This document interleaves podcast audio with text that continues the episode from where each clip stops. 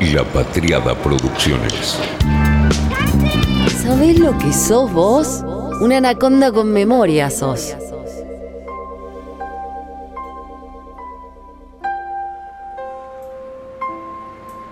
Esta conversación arranca autobombo. Resulta que Marianita tiene unas obsesiones que van caminando por la vida y un día, como el tuve 3 y tuve 4, que van caminando por la calle y se encuentran con un libro y las obsesiones encajan ahí y yo digo, vamos a hacer la parte autobombo porque estos temas se metieron en la agenda. Y resulta que viene Matías Pulfas y tiene un libro que tiene un código de barras, a Perón en código de barra. Hemos visto QR, a... QR. En QR, tenés razón, QR. Perón en QR. Hemos visto a Eva con pañuelo mm, verde, la hemos visto a Eva lesbiana, nunca habíamos visto a Perón en código QR, que a mí me parece mucho más interesante que aquella tergiversación. Hablemos un poco entonces del autobombo, y es que los temas que a mí me interesan, los temas que te interesan a vos, finalmente pudieron ser tema de agenda. Sí. ¿Qué sí. pasó? Bueno, creo que. Gol, primero gol. Gol. Gol. Gol. Lindo gol Lindo aparte. gol, exactamente, bien, bien armadito. El segundo gol de la, de la final, El gol de Di María. el gol de Di María. Está bien. Puede ser. Este, no, la verdad que me parece que, que- que a veces es simplemente salirse un poco del molde, escaparse de, de- de- este, de lo que está tan mol- moldeado, ¿no? Esta idea de que hay que hacer las cosas de determinada manera y ponerse a pensar de una manera un poco más libre lo que está corriendo en la realidad. No tenerle miedo a, a ser señalado con el dedo, cosa que a mí me pasa mucho y calculo que a vos también y a decir las cosas como son, este, con valentía, sabiendo que a veces eso genera molestia, enojo de ciertos este, sectores que podemos definir como, dogmáticos o de, alguna manera. ¿no? Yo, yo, Mariana, pienso que, sobre todo cuando una fuerza política este, deja de debatir, deja de, de- de animarse a mirar la realidad con otros ojos, corre un serio riesgo de dejar de ser una fuerza política y convertirse en un club de fans. Y yo la verdad que, bueno, puedo ser del club de fans de la selección argentina, de Boca, de, este, o de cierto grupo musical, pero cuando estoy hablando de política quiero otra cosa, quiero debatir y entender la realidad. Sí, de hecho, eh, esto es una maldad, pero con un amigo decimos que en realidad la gente que tiene que es tan fan en la política es porque no le gusta el fútbol o no le gusta la música, porque no tiene dónde poner la cosa talibán, la cosa fanática. Me gusta, me gusta. Eh, entonces te falta, te falta fútbol o te falta rock, sería como... Sí, sí, ¿no? sí, sí. Pero sí, la verdad a la que, política le pasa bastante a, a mí, eso, a mí lo que me pasó cuando escuché tus, tus anacondas es que me, me- me gustó que le pusiste eh, voz a un montón de gente que está ahí, que nadie le daba bola, que era visto como algo marginal. Este, uno dice, bueno, a, lo- a los que trabajan en, en pedido ya, que son, son venezolanos, casi, casi una cosa por poco xenófoba, ¿no? No, no es, esto no es importante, no son las tradiciones del peronismo, no son los trabajadores. Y la verdad que, bueno, eh, con esa punta abriste un tema que es clave, que es eh, qué pasa con, con la otra parte del mercado de trabajo, la parte informal. Gente que vive de su laburo, ¿eh? no estamos hablando de, como se dice despectivamente, planero. Gente que vive que vive bien. del trabajo, que vive dignamente. Y además ahí lo loco que a mí me llama la atención, que quizás meterse como así medio a los Giselle Rímolo en la, en la psicología de Alberto, ¿no? Porque si vos tenés un mercado laboral así, que puede ser informal, porque, pero, pero porque en todo caso lo que quedó atrás es la legislación, no, no, no las personas. Las personas avanzan y, y la, ley es la que a veces queda atrás, ¿no? Este, si, si, si ocurrió eso y esas personas que están diciendo yo con esto gano bien, estoy bien, eh, me voy de vacaciones, tengo mis ingresos, puedo pagarme una prepaga si quiero, eh, el aguinaldo lo... O sea, después podemos discutir si nos gusta o no, pero esas personas te dicen eso. Y lo que llama la atención es que uno de los promotores de que esas personas digan que vivan bien es el propio presidente porque las políticas que lleva adelante es evidente, digamos. Entonces, lo loco es que en lugar de decir eso, bueno, esto es mérito también mío, entre otra cantidad de cosas, en lugar de hacer eso, hay una especie como de negación de ese fenómeno y autoflagelo de lo instituido en el propio frente de todos, que es lo que se supone que hay que hacer. Hay- una cosa medio loca, que es que lo, positivo no termina siendo tema de conversación. Con la complejidad que puede tener esto positivo, que es trabajar en una economía en negro, en fin. Es, esto, ¿qué, ahí, qué, ves vos que funciona? Mira, yo lo que veo son varias cosas. Primero, que eh, el peronismo quedó encorsetado en una suerte de resistencia a la reforma neoliberal, que está bien resistir esa reforma, creo que eh, lo que plantea la derecha claramente es la flexibilización laboral, es decir, sacarle derechos a los 10 millones personas que trabajan en blanco. Este, y eso está bien, y eso lo tenemos que rechazar abiertamente. El problema es qué pasa con los otros 10 millones que, trabajan y algunos trabajan este, en negro, eh, parecido a los que están en blanco, como un laboral informal, pero son trabajadores igual que los otros.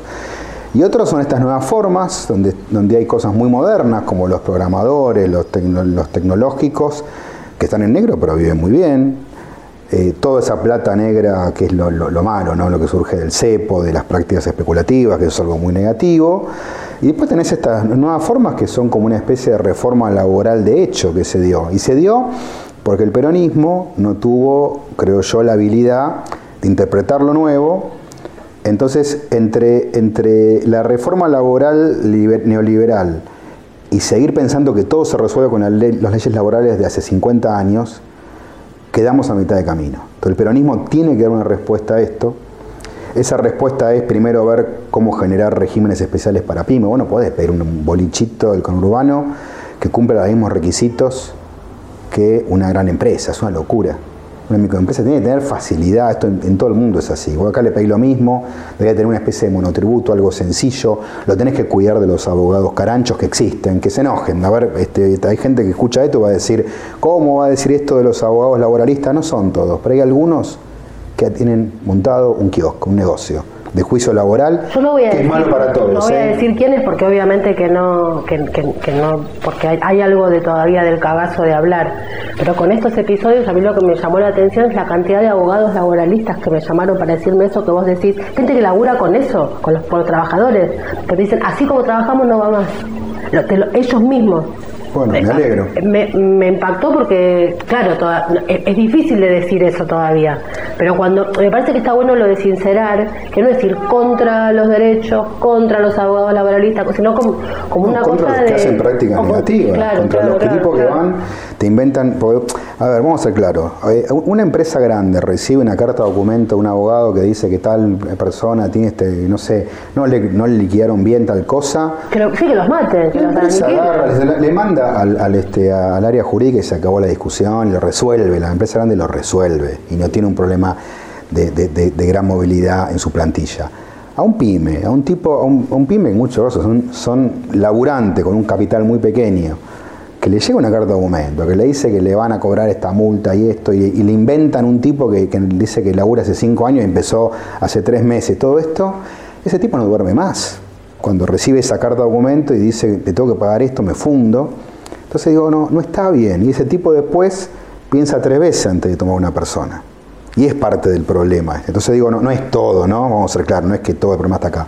Pero ahí hay una, una dificultad y, lo que me sorprende, y, la verdad que también me gustó que te sorprendiera a vos, es la lejanía que tiene el peronismo respecto a esto. ¿no? A mí me impresionó algo que creo que vos también lo dijiste en uno de tus podcasts se discute en la, en la provincia de Buenos Aires una posible regulación al tema de las plataformas, que creo que hay que regularlas. Total. Estoy de acuerdo, hay que regular, porque hay, cosas que me parece que está bien, hay que, pero hay que regularlas acorde a la modalidad de trabajo que tiene eso. Bueno, se arma un quilombo, hay, hay gente que rechaza esa, esa regulación que se estaba discutiendo, finalmente van para atrás y dicen, bueno, vamos a volver a discutirlo y vamos a convocar a los trabajadores para conversar. Y yo dije, no habían convocado a los trabajadores para discutir qué tipo de regulación querían hacer para favorecerlos, o sea, los querían encorsetar y llevarlos también a la legislación de hace Aparte lo que a mí me embroncó directamente de esa situación es que el peronismo tiene una experiencia de generar la masa crítica que luego será la que apoya eso en la calle. Entonces, si vos los convocás, los, eh, generás una, una cosa que es común, los mismos que van a ir a defender esa ley son las personas a las que vos convocaste. O sea, eh, funciona siempre así. Yo cuando me enteré de eso me pareció más grave que el, que que, el, proyecto, porque al final del camino no sé si el proyecto está bien o mal, porque yo no soy legista, no soy especialista en cuestiones laborales, no sé. Tiendo a pensar que así como está, no, pero qué sé yo, a lo mejor estoy equivocada. Pero lo que, lo que no estoy equivocada seguro es que primero tenés que convocar a los protagonistas de la, o sea, peronismo de, de Mariana, CNC. ¿vos, vos te imaginás a, a Perón en 1944 No, armando la, no, la legislación laboral que generó una revolución social en Argentina sin conversar con los No, sindicatos? no, es una cosa rarísima, sí, Es, sí, sí, es es una cosa loco lo que ha rarísima. pasado. Sí, sí, Entonces sí, me, sí. me parece que ahí el peronismo tiene que reconectar con aquellos que quiere representar. Ahora, metámonos un poquito en eso, porque eh, yo, yo coincido en lo que dicen que, que Macri nos desprecia, o hay fuerzas políticas, no personalicemos, ¿no? Pero ponele. Ciertos sectores de la política nos desprecian, un poco esta frase ya remanida de este, quieren gobernar un país que desprecian, un poco esto, pero que yo coincido con eso. Pero al mismo tiempo, los que creo que nos pueden representar nos desconocen.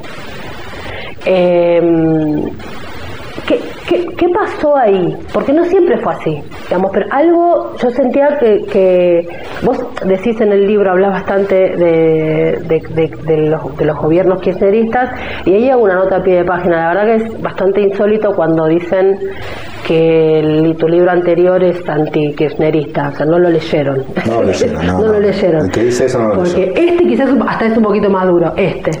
A mí me parece un poco más duro que el anterior. El otro, El antikirchnerista, otro es un no. balance y es un balance positivo. además. Exactamente, pero bueno, dicho eso. Eh, ¿cuá- cu- digamos, ¿Cuándo fue que pasó, cuándo te parece vos que pasó que, que, que empezó ese desacople? Yo tengo una fecha posible, pero ¿cuándo pensás que pasó esto de nos dejaron de conocer? O, o la sociedad mayoritariamente empezó a caminar por otro lado y la dirigencia no se ocupó en, en- en entenderlos. También decís acá que no solamente el peronismo, sino que en general la, la dirigencia política está como desconociendo. Ahí tenés una fecha, un diagnóstico de qué pasó. A mí me parece que todo esto se, termina de incubar sobre fines de, la década del 2000, 2009, 2010. ¿Por qué? Porque acaba un periodo de oro de, la recuperación, un periodo kirchnerista que es 2003-2008. Esos fueron los, los años virtuosos, porque además de que la macro estaba funcionando eh, muy bien en muchos sentidos, y todos los años subía, la, producción, la producción industrial, el empleo. ah, eh, realmente fue un, fue, periodo muy virtuoso en términos económicos. Hacia 2009-2010, primero la crisis mundial, después lo que empieza a aparecer es como cierto agotamiento, cierto techo. Y ahí vienen las discusiones, ¿no? Hace poquito Pablo Garchunov escribió un artículo en Nación que tuvo mucha repercusión. Curiosamente lo, Lo mataron los mataron los propios sí, malos sí, de sí, sí. por el Cambio que, que el kirchnerismo. Y él es una, una mirada crítica donde él dice, bueno, se llegó a, a un límite y ahí el kirchnerismo entendió que, que había que resolverlo con más gasto público. Yo no comparto el, el- el enfoque de Pablo, creo que está bien la nota para discutir, creo que es un, es un lindo disparador. Este, yo creo que básicamente lo que hay es un, hay un, cierto desconcierto, ¿no? Es decir, eh, me parece que ese era un momento para hacer reformas más profundas. Primero, decir, bueno, llegamos a un límite en lo productivo, veamos qué nuevas políticas productivas hay que hacer para seguir creciendo. Eh, eh, eh, el peronismo no puede ser un distribuidor de una torta que se achica, porque eso achica al peronismo. Entonces se llega a cierto límite y en lugar de decir, como, como, como sí hizo Perón en su momento, que es decir, bueno, a ver qué reformas tengo que realizar, y, Perón ahí arma un- un nuevo desarrollismo peronista, sobre todo en los 50, este, y empieza a hablar de la industria pesada y el sector nuclear y todo eso. Bueno, ahí, el, kirchnerismo esto lo hace muy tibiamente y, por eso tiene resultados muy pobres. Lo mismo con el sector energético, que es una locura lo que hace, una producción que va claramente en baja con una, con una demanda en alza. Ahí realmente hay un, desfasaje muy importante. Entonces ahí, frente a esta situación, empieza primero la UH, que es una gran política, como de- de piso este, asegurado para, para- para niños, para justamente tener un, ingreso este, universal en la parte de niñez, vinculado a garantizar acceso a la salud la educación. Pero después hay un gran desconcierto de cómo seguir adelante. Y ahí empieza el estancamiento, porque después de 2011 Argentina no crece más. Esa es la, la realidad. Entonces ahí Argentina empieza como, como a arreglarse como puede. Y entonces no hace una, una reforma laboral peronista, es decir, de, de entender lo nuevo que se viene, y eso se da de hecho, y ahí aparece ese sector informal que no termina de entenderlo, porque además a diferencia, vos, vos discutís mucho esto, Mariana, y, y, tenés razón, pero yo no veo que el peronismo esté cerca del territorio, como se dice, ¿no? Yo sé que es una palabra que a vos te genera nerviosismo por lo mal que se lo plantea, pero la verdad es que yo lo veo desconectado al, al, al peronismo. El peronismo sigue pensando que... No, que, no, te, quería, no, no te quería interrumpir, porque, pero pensaba mientras vos ponías esa fecha y traes el tema de territorio, por eso te, te interrumpo un segundo, porque hay algo ahí que sucede, yo pensaba 2000, más que 2008, pensaba 2010, 2011, digamos, Sí, ¿no? sí, sí. Esa, esa, eh, a partir de ahí. Y no me parece una casualidad que sea justamente cuando empieza a cambiar el paradigma de la comunicación en el mundo. Entonces aparece un nuevo territorio, es el territorio digital, donde empiezan a pasar una cantidad enorme de cosas, desde conversaciones hasta el QR del Perón, el Perón en QR de la tapa de tu libro. Y ahí, entonces, en esa construcción de un territorio que no es físico, ¿no? Suceden cosas, suceden sentimientos, sucede todo, es como que el, el, peronismo se achicó, se replegó sobre lo conocido que era el territorio físico y siguieron llamando así a como, como, como, decían los trabajadores sociales en la década del 60, vamos al territorio, que es la idea de tomarse el tren Sarmiento, con el morral y todo eso, ¿no? Que. Entonces ahí, ahí yo siento como que algo se rompió. Eh, eh, no lo tengo, no lo puedo definir exactamente, pero hay, yo ahí tengo la sensación de que algo terminó de, y encima, como si no alcanzara la simbología, en esa en el 2012 choca el tren Sarmiento que es el que te lleva al territorio para seguir. Entonces, algo ahí se desacopló, valga la figura del tren. Eh, y eso me parece que no se terminó de pensar. Ahí yo siento que se rompió. Yo creo que lo que hubo fue una gran incomprensión porque además se siguió trabajando con categorías del pasado, los buenos los malos.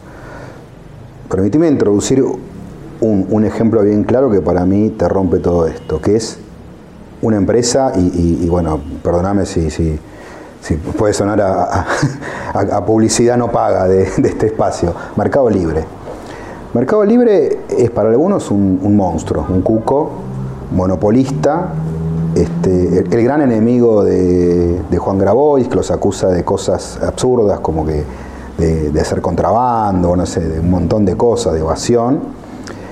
Y es un espacio que, que le abrió a un montón de pequeños emprendimientos comerciales, este, productivos, un ámbito de venta que no había tenido nunca en su vida.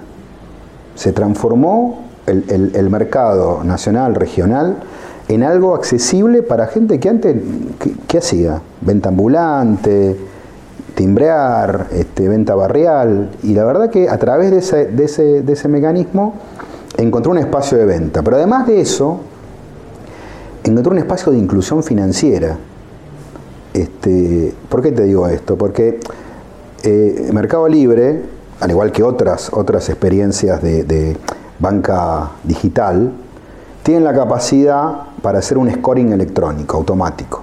Cuando vos vas a un banco a, a pedir un crédito, cualquiera, un banco público, privado, habrá más o menos burocráticos, te piden, este, tráeme el documento, fotocopia, esto, un servicio a tu nombre, este, el ADN, este certificado de sangre y orina de la semana pasada, te vuelven loco. Te vuelven loco, recibo de sueldo, esto, tu mujer, bueno, un quilombo. Y estos tipos... Es un modelo para el trabajador en blanco de la década del 60. Sí. sí. Y estos tipos tienen todo automatizado, todo digitalizado. Ya saben, trabajan con vos, ya saben cuánto vendés, ya saben qué tan buen vendedor sos, porque te califican tus compradores, si sos cumplidor, si entregás lo que vendés en tiempo y forma. Cruzan con otras variables, ven, ven si sos una persona que es un carácter razonable y te hacen un scoring automático digitalizado. Entonces te dicen, sí, mira, vos vendés 100, yo te puedo prestar 50.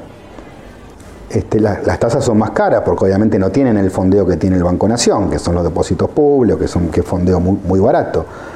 Este, pero la verdad es que decís, a mucha gente, y esto, lo, esto pasó en silencio, a mucha gente le dieron la posibilidad de existir, de crecer y de incluirse financieramente cuanto antes nadie le daba ni cinco de pelota. Paremos, pasa eso. Entonces, ¿el peronismo qué se supone que tiene que hacer frente a eso? Opción uno, digo yo vos corregime, ¿no? Opción uno, tener una competencia eh, eh, de igual calidad o mejor que Mercado Libre. O no abandonar a los que se fueron con Mercado Libre. Pero termina siendo una focalización en Galperín, en lugar de toda la gente que está funcionando en ese universo. Mira, a mí, a mí la verdad Galperín me importa poco en esta película. Yo, digamos, lo, lo conozco a Galperín. Cuando Galperín habla de tecnología me parece súper interesante lo que dice. Cuando habla de política me parece poco interesante. Con todo respeto, la verdad que no lo he escuchado hablar de política o de economía y no me parece muy muy, muy profundo lo que dice. Como están tirando a rústicos, ¿sí? ¿Sí? Ahora, de tecnología, Evidentemente eh, sabe. pucha que sabe, armó algo interesante y que vuelvo a decir, le está dando inclusión comercial y financiera Pero en la a- a gente discusión, no habría que. Lo, lo que digo es que me parece que, que el nombre de Galperín nubló la discusión. Entonces no habría que correr a decir. exactamente, "Ah, eso es lo ¿por que no nubla, a-?" le nubla la cabeza a, a- a los compañeros. Porque a mí lo que me importa no es Galperín, lo que me importa son Los que están los decenas, ahí. cientos y cientos de personas que tienen un- un- un- un- una visibilidad económica y social con esa plataforma, que acceden al crédito. Y yo lo que quiero, lo que, y lo que, lo que quise hacer desde la política pública es reforzar eso, porque si, si- si además lográs que el, que el acceso al financiamiento de esos sectores sea más barato, va a haber más posibilidad de crecimiento. Yo Y el por eso, Estado tiene de ahí viene, el- de ahí viene el acuerdo con Wallah. Ahí, ahora vamos, No solo es mi capítulo varios, favorito. ¿no? Perdón que me- me El- el- la- no, no, no, pero es mi capítulo favorito, ahí vamos a ir seguro. El, el, el Estado está en condiciones de. eh, Viste que, que el- se dice mucho, eh, no, hay que expropiar y armar el mercado libre, eh, aguante la JP. O sea, Sí. o sea, el, Estado está en condiciones de armar mercado libre, la, la juventud maravillosa, o, Mirá, o no hay, o no a lo, a mejor no- sí, a lo mejor no. Yo lo que digo es que esto no es automático. A mí la gente que me dice este, que subestima el, el- el esfuerzo ajeno, ¿no? Entonces te dice, bueno, este, si Coto vende caro, armemos cotos del Estado. ¿Vos te pensás que es fácil armar una red de supermercados? Eficiente, que, maneje bien la logística, que, tenga una, amplia variedad de productos. Eh, a mí me parece que están subestimando, con todo respeto, digo, no, no, no, no es una ciencia oculta lo de Alfredo Coto, pero eh, bueno, me parece que respetar que el tipo haya armado ese imperio. Lo mismo con Mercado Libre. Mercado Libre aparte tiene una particularidad que, que todo su desarrollo tecnológico se hizo en el país con programadores argentinos. Este, entonces, por lo menos, por lo menos hay que respetar eso. Después, si vos puedes armar algo parecido, de nicho, yo he escuchado experiencias, por ejemplo, en Rosario, de compañeros del mundo de la autogestión, que han armado eh, plataformas parecidas a Pedido Ya a nivel cooperativo. Me saco el sombrero, brillante. Y- Y, total. si podemos ayudar desde la política del Estado a, a- a que eso prospere, bienvenido sea. Ahora, decir que es La fácil, escala, claro, la decir escala, que es una pavada, digo, claro. eh, seamos, seamos primero cuidadosos y respetuosos de eso, ¿no? Va- vamos vamos al, al, al capítulo al capítulo Wallah, que es, es mi, mi preferido de tu de, de tu expulsión hacia los cielos. Pero por la patada en el culo que te quisieron meter algunos digamos no Sí, porque sí. te- o sea odiar a alguien por lo de Wallah a mí me encanta. Es como mi problema es el vocero presidencial viste como como son temas como un quilombo debiste matar un mosquito con una bazuca no como esa lógica. Entonces el capítulo Wallah de Pierpaolo es lo mismo que Galperín. Cuando Pierpaolo habla de política para mí es tirando a rustiquísimo ahora lo que armó el tipo es re interesante. ¿Qué pasó con el tema Wallah? Porque vos sos un traidor a la patria porque hiciste el acuerdo con Wallah. Mira, lo que, lo que pasa es muy sencillo, yo vuelvo a lo mismo. Para mí, uno de los grandes desafíos de este momento es la inclusión financiera de esos decenas y decenas de cientos de miles de pequeños emprendedores, productores, a los cuales hay que ayudarlos a crecer y a generar más empleo. Este, creo que esa es parte de la tarea del peronismo en esta época.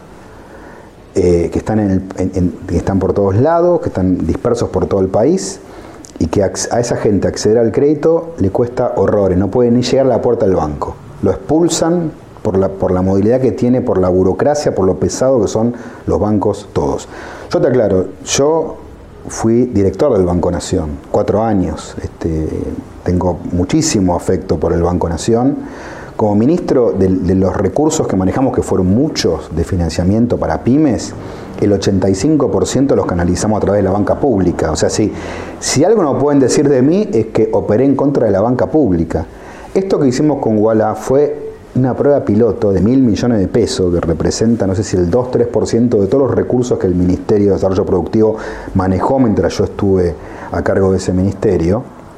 Y era justamente para decir, junto con otro, no fue lo único, también hicimos algo parecido con Tarjeta Naranja, con Cabal, con varias, quería decir, a ver cómo llegamos a ese sector al cual los bancos no le dan bola y es muy difícil que puedan llegar. Porque además vuelvo a decirte, hay una modalidad que es rápida, que es ágil, que es moderna, que hace que un, pequeño emprendedor pueda llenar un formulario en línea este, y en, pocas horas tener aprobado el crédito y desembolsado. Tal es así, yo tengo, me acuerdo, el, el acuerdo Guadalajara lo firmamos el 8 de abril del 2022, me acuerdo porque fue mi cumpleaños, por eso tengo tan, fresca la, la fecha. Este, eso fue un viernes. El sábado se desembolsó el primer crédito que se lo dieron a un, pequeño comerciante de informática de veintipico de años de Santiago del Estero. ¿Vos te imaginas lo que había tardado ese pibe en conseguir un crédito en el Banco Nación o en el, Banco Santander? Meses y a lo mejor ni le salía. Este, el domingo eh, la bancaria sacó, Palazzo mejor dicho, sacó el. Tardó más tiempo Palazzo en escribir el comunicado de repudio que Igualá en desembolsar el primer crédito. Eso para mí es la mejor síntesis de lo que...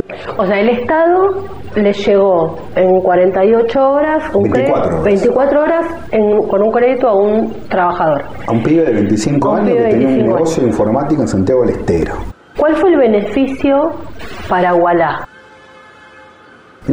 Digo porque quizá hay algo oculto detrás. No, no, no entonces. te cuento cómo, cómo fue el esquema, porque dicen la plata que le dio Culfas a Pier Paolo, le- el ministerio le dio un crédito de mil millones de pesos para que Wallah se diera vuelta y se lo preste a esta gente, con un spread, o sea, un, un- un- un margen determinado, no es que podía prestarlo a cualquier tasa de interés, tenía un, un spread fijo, ¿no? de unos pocos puntos de, de ganancia. Pero además, todo el riesgo de crédito, vos decís, bueno, ah, es un negocio. Sí, bueno, Wallah se da vuelta, da el crédito y los tiene que cobrar, los tiene, que- tiene que obtener la devolución. Si alguno de esos créditos no se devolvió porque Wallah se equivocó en la evaluación y le dio a uno que era insolvente, o porque pasó algo y no pudo devolver, esa plata es pérdida de Wallah. Wallah le tiene que devolver al ministerio La los mil millones completos más la tasa de interés que no recuerdo ahora cuánto era. Entonces, no es cierto, primero no fue un subsidio, O sea que de alguna forma es como que el Estado alquila un mecanismo que el Estado mismo no tiene para que, utiliza para que un el- canal alternativo. Y vuelvo a decir, no es que, no es que esto va en detrimento del, del Banco Nación, el Banco Provincia u otros bancos, porque además esto, vos no vas a financiar a una, una pyme industrial o una empresa industrial grande que quiere este, comprar máquinas, este no es el mecanismo. Ese es el mecanismo, ahí sí el Banco Nación, Santander, ahí son irreemplazables, o Banco Claro. Provincia. Ahora, el pequeño emprendimiento, es que es el sujeto del que estamos hablando vos y yo. Una, ¿no? una persona. Una persona O alguien que a lo mejor dice, che, eh, tengo un Uber este, y quiero ampliar, quiero tener dos autos este, para, eh, no sé, este, para un familiar. O la persona que está trabajando en, alguna, en un pequeño emprendimiento y está trabajando, no Sí, sé, dos con- máquinas de coser. a través de Mercado Libre y vendiendo determinados productos y quiere Porque a veces hay una cosa loca con el tema, a mí me gusta la idea de la cosa de la máquina. A mí me encanta mirar, eh, eh, me hacen hacer este, hacer este doctora Rímolo otra vez, pero en este caso en antropología, y, y mirar los, los- lo que pasa, qué es lo que la gente lee en el teléfono, qué pasa en Instagram. Y hay talleres, por ejemplo, re cool de chicas, muy, muy, muy Palermo, que tienen usan máquinas de coser, entonces en lugar de la, la máquina de coser de Eva para hacer las medias y remendar las medias del niño pobre, no sé qué, se hacen trajecitos. Pero en algún lugar es lo mismo, está en la máquina de coser. Entonces, es- aquella máquina de coser queda romantizada, pero esta máquina de coser, ah, son de Palermo. Yo tengo una tendencia a odiar Palermo, pero eso no implica que no entienda que el peronismo tiene que hablarle a todo el mundo. Es como eso, ¿no? A, a mí me parece que lo que no puedes hacer es, es, enojarte con la realidad. Y yo creo que lo que le pasó al peronismo después de, estamos viéndolo 2000, 2010, 2011, es que se quedó encorsetado. Están los trabajadores tradicionales del mundo productivo, industrial, servicios, comercio del Estado, los pobres, donde los ayudamos con primero el plan jefas y jefe, después es la UH o el plan este Argentina Trabaja o algo por el estilo, y te quedó en el medio esa clase media, que es clase media media, clase media baja, que vive de su laburo, y no la representó. Y ese es el, el territorio, entre comillas, que nadie camina. Y la verdad, yo lo quise caminar y encontré que la vía digital era una excelente forma de conectar, porque aparte conectás con el componente aspiracional que tiene eso, que es justamente lo que debe hacer la política, fundamentalmente, que es plantearle un proyecto de futuro y, una, y concretar una aspiración.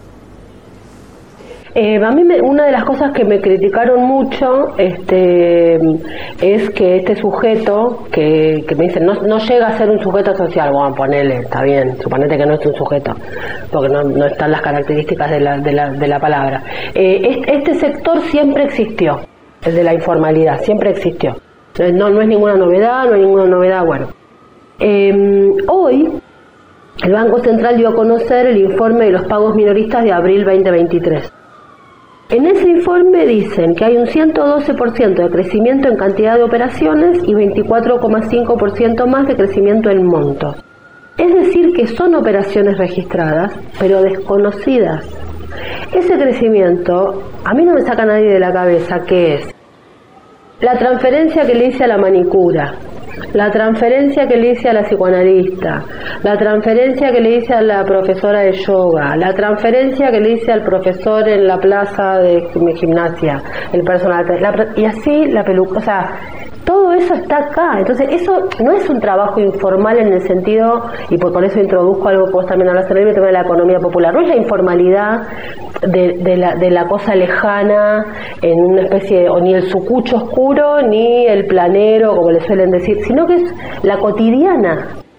Mira, ¿sabes lo que pasa? Yo creo que, a ver, es cierto, el, el, tema de, de, las economías en desarrollo que tiene sector formal e informal, esto eh, es viejísimo. Es más viejo que la maldad, no, tiene, no tiene nada de, de, de, novedoso, ¿no? Y tenía mucho también del traslado del campo a la ciudad, eso, es, eso era uno de los componentes, pero otro es, lo que creo es que, yo te vuelvo a decir, creo que ha habido una especie de reforma laboral de hecho. Entonces vos por ahí antes tenías este, no sé, esto, él o la psicoanalista que por ahí trabajaba en, un, en, una clínica y además atendía a alguien, todo eso se fue, este, se fueron rompiendo los contratos laborales tradicionales, justamente por la rigidez que tenían.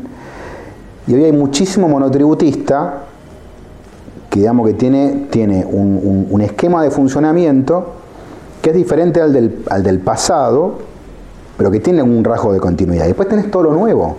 Tienes todo lo nuevo que, a ver, por supuesto, el, el, el, oficio, el plomero, el gasista, eso existió siempre.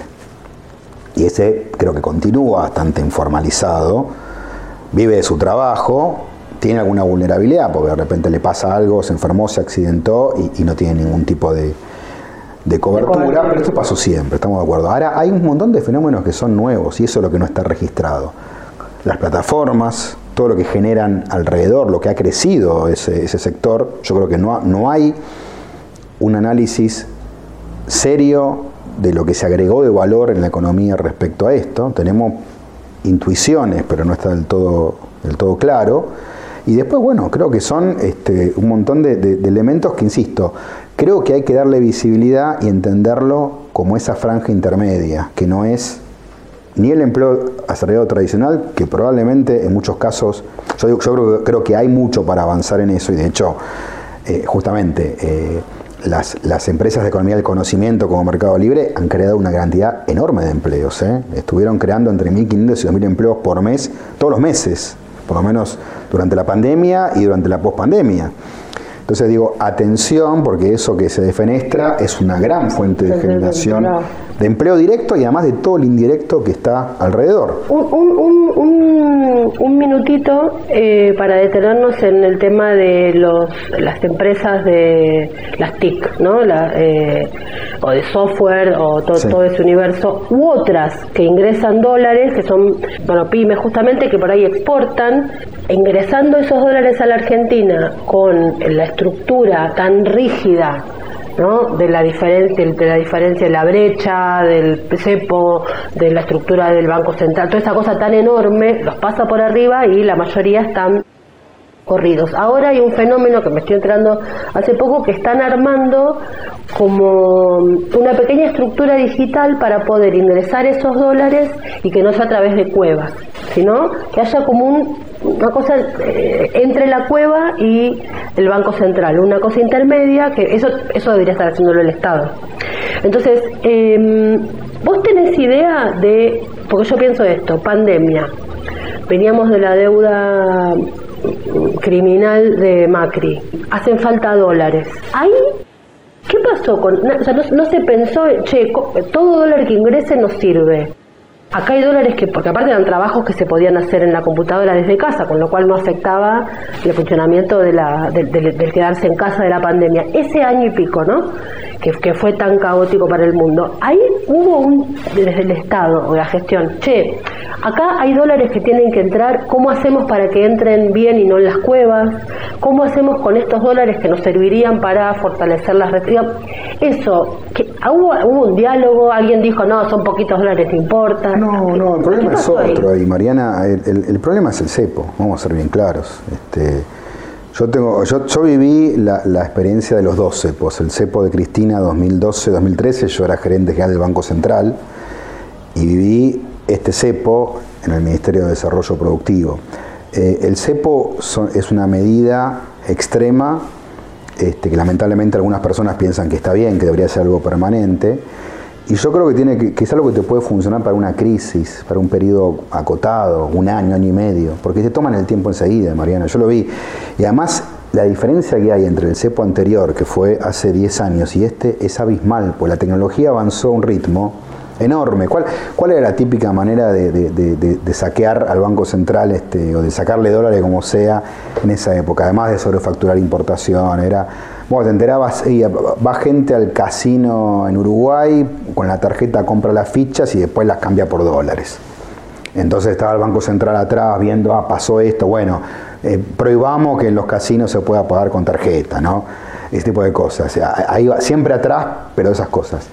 Hoy en día la persona que vende, no sé, que le, vende una sesión de psicoanálisis desde acá a un español por este por, por Zoom, se la cobra en PayPal. Y después PayPal lo usa para otra cosa o va a una cueva. Tiene mil maneras. Hay, hay, y, y te digo, de esto hay 800 formas de, de- de eludir la regulación. Por eso digo, a mí, bueno, yo, yo soy anticepo. Ahora, ¿cómo, Eh, creo que eso lo y tenés cómo- que cómo- desarmar. ¿Cómo haces para desarmarlo sin que sea una bomba? valga la- Lo que pasa es que no porque que vos hoy lo levantás y... Lo tenés que desarmar de a poco y tenés que dar prioridades. Por ejemplo, para mí, yo qué haría con todo este sector, diría, ¿sabes qué? Todo lo que es economía del conocimiento, todo esto, que son números importantes, pero no, no, no, son- no es la soja. No en la soja, tal cual. Este, y mandalo a un tipo de cambio más alto y chao. Mandalo al, al contado con liquidación, blanquea, hacerlo legal plenamente y que entre por ahí, hace dos mercados de cambio. Esa era un poco mi idea. Si llamamos dos mercados de cambio y en ese mercado de cambio liquida todo y ahí se acabó el problema, porque todo, vos, yo, cualquiera que, que quiera exportar un servicio, este, no tenés Porque que andar mi- escondiendo mi- nada. mi- Si, si no digo el incentivo es muy grande, vos decís entre liquidar a 250 y a 470 que está hoy, números de hoy, y es enorme la diferencia. Claro, Entonces, sí, sí, sí, obviamente, le- le- el incentivo a, a- a eludir la norma es No, y a mí gigante. me pasó que a partir de los episodios me contactan personas que me dicen yo yo exporto y yo quiero este entrar la guita eh, en blanco. O sea, como pues hay otros que seguramente que no, pero hay muchos que me llaman la atención que me dicen yo quiero porque no, no- porque no me gusta estar irregular. Y porque además cuando esa persona va juntando y se quiere comprar un auto, una casa... Ponele, no lo puede este, justificar. claro. Entonces, en- en- entonces realmente quieren como desactivar ese problema. Bueno, hablando de dólares, vamos a mm, vamos a hacer una parte. Eh, Vos tenés el coso del amigo Kirchner. Bueno, porque hay una hay eh, eh, dos partes que quiero que, que sumemos. Una parte del discurso de Cristina y una parte del discurso de Néstor. De la parte del discurso de Néstor en general, del 25 de mayo del 2003, ¿no? Sí. En general, este, mm, se, mm, se habla más que nada de la, bueno, estos días la generación diezmada, eh, to- todo, el- to- todo eso, toda esa parte, y hay una parte que es como, ah, no, viste, fingen de mes, esta parte no ocurrió, que es la parte cuando él habla de la macro, que vos no sabés qué es él y te puede decir quién está hablando acá, ¿no? Parece un- un ortodoxo. Eh, entonces lo, lo vamos a poner así para que quede, vamos a contarle a los oyentes y a Matías que lo ponemos así, en lugar de insertarlo durante la edición, lo ponemos acá para que capte, para que aparezca Néstor en la sala y el sonido ambiente Buenísimo. de la grabación. El aire del empleo constante, sin las muy fuertes y bruscas oscilaciones de los últimos años. El resultado debe ser la duplicación de la riqueza cada 15 años y una distribución tal que asegure una mejor distribución del ingreso y muy especialmente que fortalezca nuestra clase media y que saque de la pobreza extrema a todos los compatriotas. Para alcanzar tales objetivos, respetaremos principios fundamentales que ayuden a consolidar lo alcanzado y permitan los avances necesarios. La sabia regla de no gastar más de lo que se entra debe observarse. El equilibrio fiscal debe cuidarse. Eso implica más y mejor recaudación y eficiencia y cuidado en el gasto. El equilibrio de las cuentas públicas, tanto de la nación como de las provincias, es fundamental. El país no puede continuar cubriendo déficits por la vía del endeudamiento permanente, ni puede recurrir a la emisión de moneda sin control, haciendo correr riesgos inflacionarios que siempre terminan afectando a los sectores de menos ingresos. Ese equilibrio fiscal tan importante deberá asentarse sobre dos pilares, gasto controlado e eficientes e impuestos que premien la inversión y la creación de empleo y que recaiga allí donde hay una real capacidad contributiva. Mantenimiento del equilibrio fiscal y traje a rayas para los grandes evasores en la seguridad.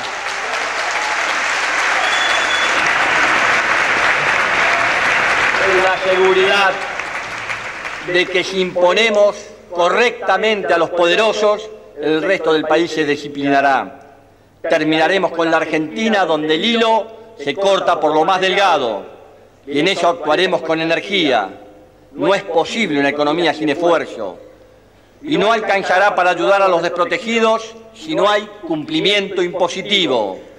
Quien no cumple sus obligaciones impositivas le resta posibilidades de ascenso social a los demás. La evasión es la contracara de la solidaridad social que exigiremos.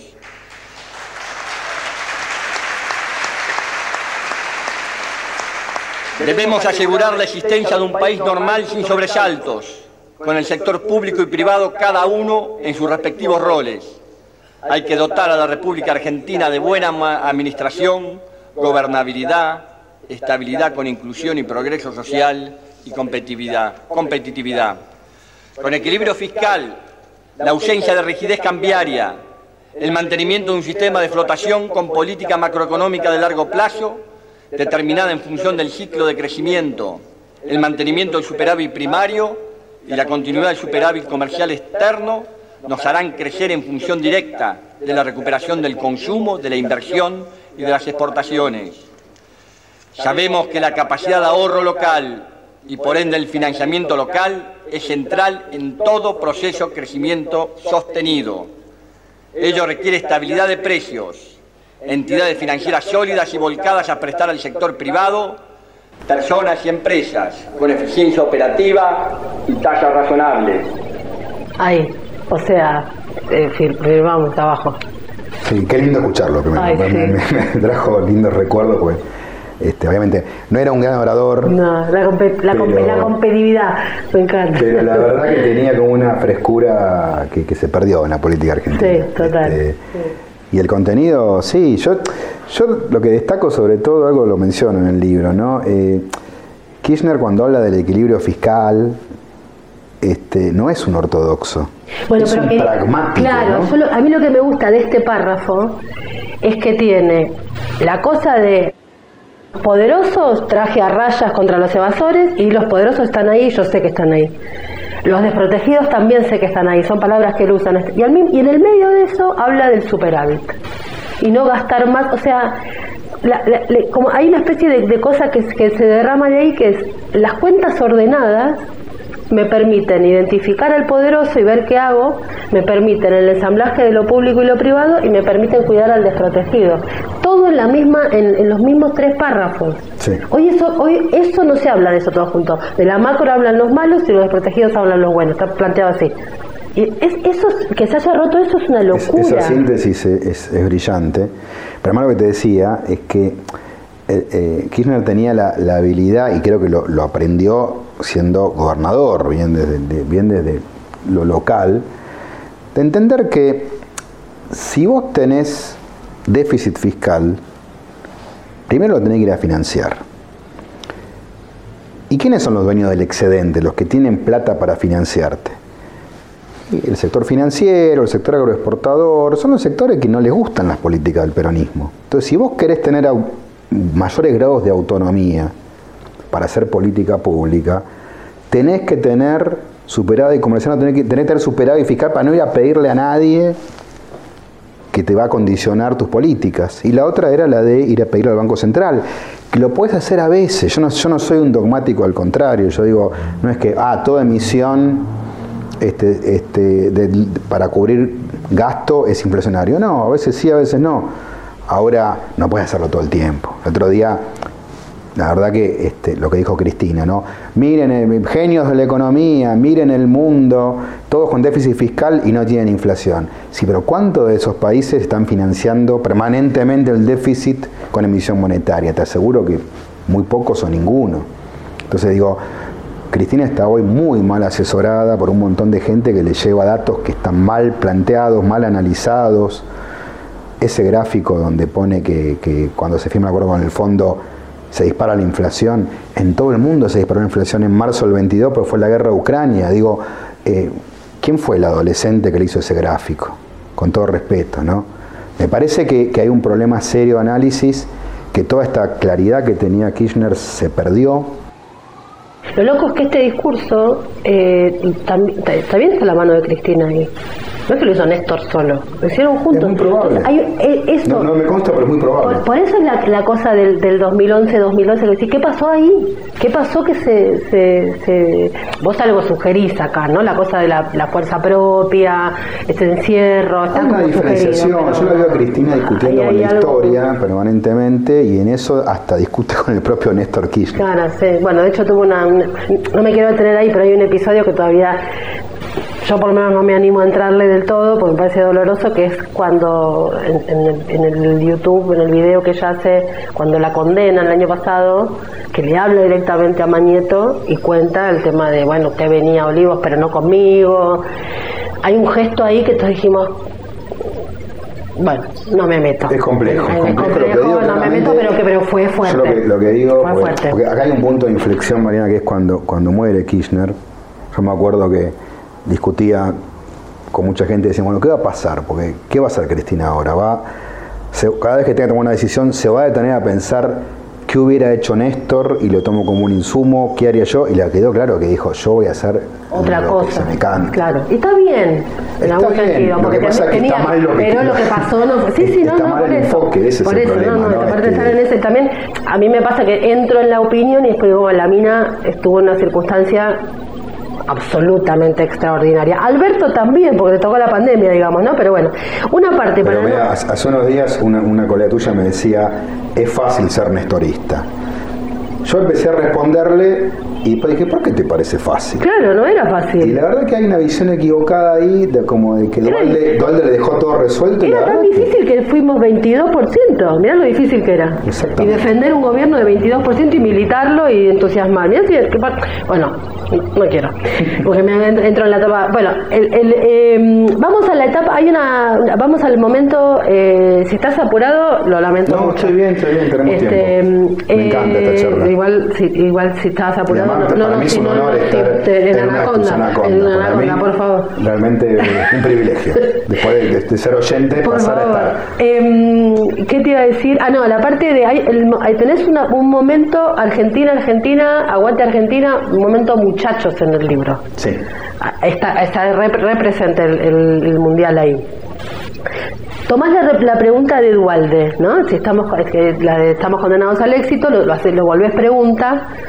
Em, entonces, te pregunto, ¿est- ¿estamos condenados al éxito? No. ¿O estamos condenados al éxito? ¿Cómo, cómo sería? No, no, no, de ninguna manera. Creo que, te lo digo de otra manera, es- tenemos todo para ser campeones, pero la podemos cagar como la cagamos tantas veces, ¿eh? Ya sabemos cómo es esto. Vos podés decir, en, en- en- en 2010 fuimos con Messi, Di María, Teve, la Brujita Verón, y a la mañana nos metió cuatro. Y yo a Maradona lo amo, pero no era un buen técnico. Este, y no, no, no paraba ahí en el equipo. Y esto por ahí es una herejía, digo muchas herejías, así que bueno, una más.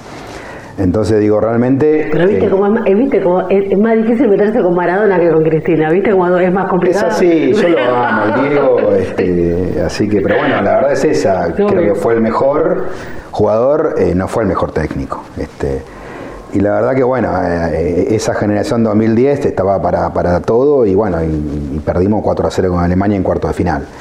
Y a Argentina le puede pasar lo mismo. Este, esta década yo creo que podemos terminar con el doble de exportaciones, con la mitad de la pobreza que tenemos ahora, tal vez incluso un poquito menos, con una economía andando, este, con una Argentina que transforme la Patagonia en la Arabia Saudita del hidrógeno y ser uno de los proveedores mundiales número uno, número dos de hidrógeno, el número dos de litio, con el desarrollo de autos eléctricos acá para toda la región, baterías, un montón de cosas que te puedo nombrar y me llevaría un rato largo. Este, o podemos seguir así, con una cosa de pobreza administrada, este, sobreviviendo, con esta cosa pendular, de que, ah, bueno, entonces esta elección la va a ganar, no sé, Rodríguez Larreta, va a hacer un ajuste, le va a salir bien, mal. Si le sale mal, bueno, en, en- en cuatro años estamos otra vez discutiendo lo mismo y capaz que vo- volvemos con un planteo parecido. Creo que nos tenemos que ordenar. O sea, este libro, Un peronismo para el siglo XXI, es un mensaje a gritos de ordenémonos, muchachos. Claro, claro, Acomodemos el equipo. este, Claro. eh, el 11 juega de 11. Eh, este, no es muy difícil. El Y aparte- 5 barre la cancha y se la pasa al 10 y el 10 al 9. Es re loco con la cómo, cómo la política no tomó nota tampoco ahora de, de la escaloneta. No estoy hablando de, ay, hay que tomar, las- no sé qué, el, la- el- somos como somos, como jugamos, somos en la vida, ¿viste esa pavada? Como juega el... No. Hablo del pragmatismo. O sea, en la final, Scaloni puso a Di María en la posición que no es la de Di María. ¿Por qué? Porque enfrente estaba Francia, Porque ¿no? leyó al rival. Claro, eso. Sí. La carencia de lectura, y hay otro desacople más, no nos conocen, no está claro con quiénes se enfrentan. Y ahí donde vengo a discutirte de modo vehemente, vos decís, la cultura es otro ámbito en el que la Argentina se ha destacado especialmente con artistas de renombre internacional en la literatura, música y otras artes, ni hablar del aspecto deportivo, en particular el fútbol de Maradona, Messi.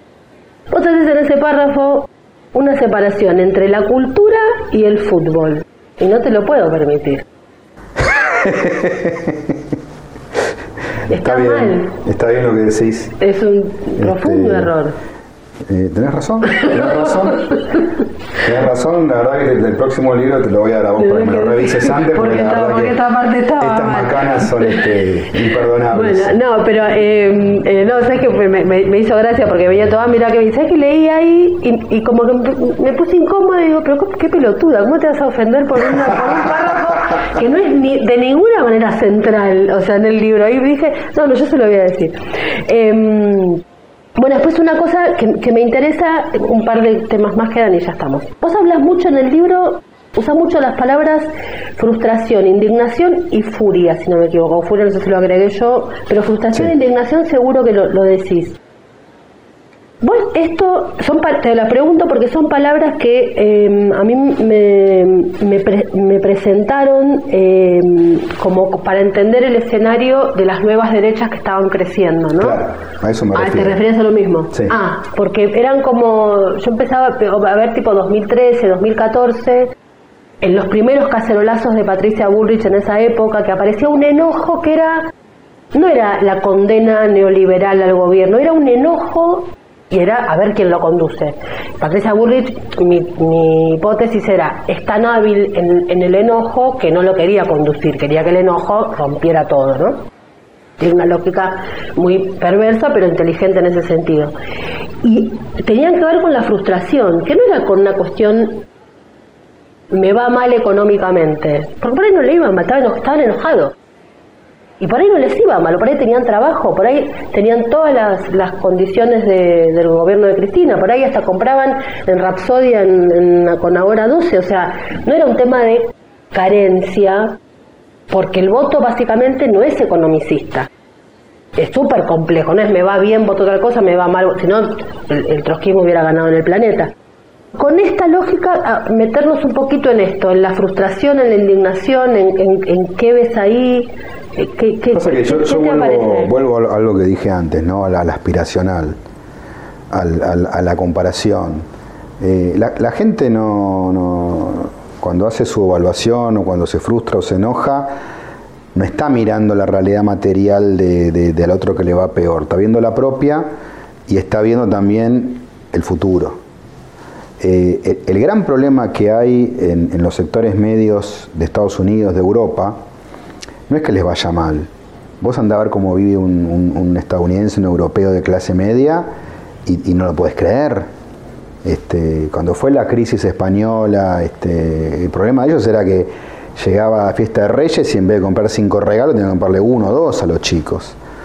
Este, la, brecha que hay entre el, nivel de consumo y bienestar entre un eh, europeo de clase media y un chino de clase media es gigante. Ahora, ¿qué pasa? El chino hace años que está creciendo y mejora. Y lo que ve es que sus, padres vivieron peor que él y él vive mejor que sus padres y sus abuelos. Y lo que ve es que sus hijos van a vivir mejor. Entonces ve una trayectoria de movilidad social ascendente que es lo que le da la legitimidad política a todo el sistema.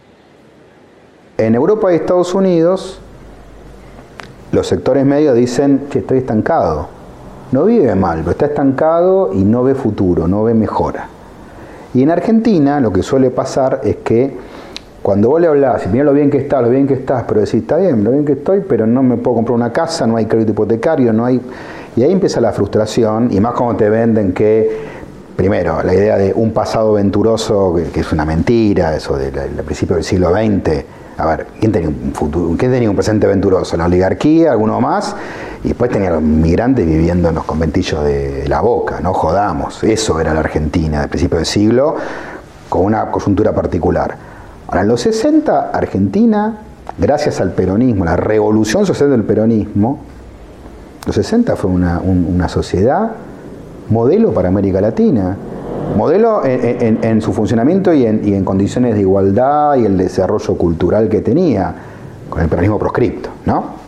Entonces, uno dice entonces, ¿qué pasó con esa juventud que se reveló? Se reveló porque la expresión política que, la convocaba estaba proscripta. Pero esa Argentina también es una Argentina que uno la mira con nostalgia este, hacia atrás, ¿no? Y la realidad es que Argentina se jode después. Argentina después del 75-76, plum, Ahí empieza este ciclo espantoso, donde estamos para abajo, de repente mejoramos, pero dura poco, dura unos años y volvemos a caer. Entonces, eso para mí es lo que genera frustración, furia y es lo que le da espacio a que cualquiera que venga a hablar de, un pasado venturoso y prometer ese futuro, despierte algún entusiasmo. Porque si no, ¿cómo me explicas que un tipo como Javier Milei, que la verdad que es de lo más mediocre que he visto en mi vida, un tipo con una formación eh, sociocultural paupérrima, con ideas que no existen, ideas que, en ningún país del mundo se, aplicaron, que son de lo más retrógrado, y el tipo logró, y ese es su mérito, ahí sí hay un mérito, logró este, que es todo eso, toda esa cosa paupérrima, mediocre y vetusta y, e impracticable, se ha visto como algo transformador. Lo que pasa es que a mí me parece ahí que el, el gran problema de la política eh, es que eh, pasó con Trump, eh, pasa, bueno, Giorgia Meoni es un cuadro un poco más importante, digamos, eh, pero pasa con, con bueno, pasa, pasa con, con, con, Katz ahora, digamos, lo que, lo, lo que pasa es que la discusión termina focalizándose en ese dirigente. ¿No? ¿Cómo es ese, las características de ese dirigente? Y me parece que la, la, la política, para no de seguir desacoplándose de cosas, el ejercicio es entender que ese personaje es un catalizador, puede ser como podría haber sido cualquier otro, y la, el foco puesto en el enojo. ¿En por qué sí. el enojo? No importa si es mi ley o Pirulo, da igual, porque el problema no está en la persona, sino en cómo se organizó ese enojo y de dónde viene. Y ahí es donde me parece que la política se habla a sí misma. Se discute con mi ley en lugar de preguntarse por qué hay un seguimiento a mi ley. Y ahí es donde el peronismo falla. Ahí es donde el peronismo, en lugar de decir, no, para un momentito, dos cosas, o tres. Número uno, eh, vamos a tomar en serio el tema de la inflación. Vamos a hacer un plan de estabilización. Dejemos de estar pelotudeando con que el problema son los monopolios y oligopolios, porque hay en todo el mundo monopolios y oligopolios, y si no tenemos que caer en la estupidez de decir que los monopolios y oligopolios en España, en Brasil son buenos y acá son malos. Eso no resiste análisis. Hay que hacer un plan en serio de estabilización, como lo hizo Perón en el 52, y le fue bien, y bajó la inflación del 50 al 4% anual con todo lo bueno que hizo Néstor Kirchner, que recién nos mostraban desde una visión absolutamente eh, razonable. Y lo segundo es un plan productivo de verdad, donde pongamos todo lo productivo de verdad a funcionar a pleno y donde discutamos las nuevas formas del trabajo y le demos visibilidad y crecimiento. Y en lugar de enojarnos con Mercado Libre o con Wallah, veamos cómo los usamos, los usamos, lo digo así con todas letras, para que también ellos y muchos más, y también si hay un, alguna este, iniciativa estatal que complemente o compita, bienvenido sea, para que también eso sea una forma de incluir o darle mucha más fuerza a toda esa, a todo ese sector de clase media, entre media media y media baja, que vive de su trabajo y que puede potenciar todo lo que tiene con estas nuevas formas de inclusión comercial, productiva y financiera. Eh, me parece eh, un, gesto eh, leal de tu parte en el libro cuando um, haces una, sos muy crítico del, sobre todo del segundo gobierno de Cristina y de inmediato haces una, una especie como de de, de scrum ideológico, decir, esto no quiere decir que aquellos son los que tienen que venir a dirigir, las derechas y demás. Eso me, me parece que es un gesto noble, eh, de decir, yo tengo todas las diferencias con este gobierno, con el de Cristina, digamos, pero eso no quiere decir que... Porque, porque, porque es fácil criticar y, y, y terminar en los brazos de... Eso me, me, parece una... Nada, te lo digo porque me parece un gesto Yo te digo, Mariana, para ser claro, yo nunca me fui a ningún lado que no sea el peronismo. No, por eso, por yo me fui al gobierno de, de Cristina a fines del 2013 y me fui porque dije, tengo demasiadas diferencias, Kisilov que fue, asume como ministro de Economía y me llama, me dice, che, me gustaría que fuera, mira, mira, Axel, todo bien, pero yo me quiero ir a mi casa porque tengo demasiadas diferencias. Ahora, yo no me fui a ningún lado. Me fui a mi casa, me fui a seguir trabajando políticamente y también desde la academia. Siempre trabajé para el, para el desarrollo del país y desde una mirada peronista. No, pero porque es fácil dar portazo e irse y después gritar.